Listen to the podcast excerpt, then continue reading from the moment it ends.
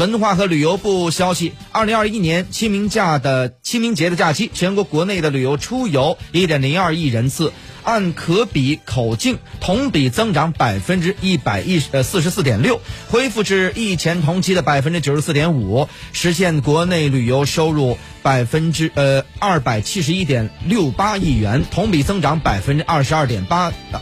二百二十八点九恢复至疫前的同期的百分之五十六点七。